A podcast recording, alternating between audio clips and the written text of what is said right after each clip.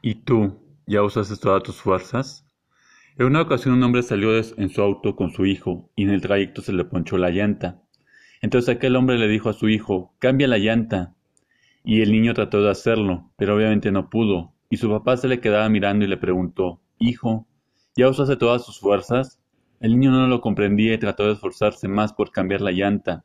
El papá le volvió a preguntar, Hijo, ¿ya usaste todas tus fuerzas?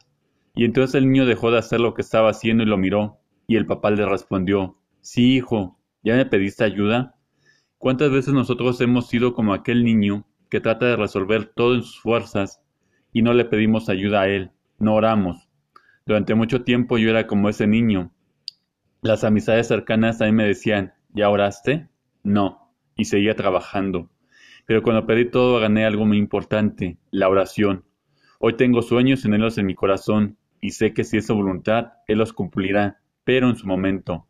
Y antes de que se cumplan, Él quiere que aprendamos a confiar en Él, que lo busques día a día y que uses todas tus fuerzas.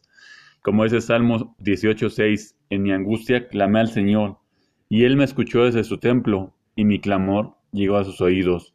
Posdata, si tienes hijos, tal vez sea una otra forma de compartir su palabra con ellos. Te lo dejo a tu criterio.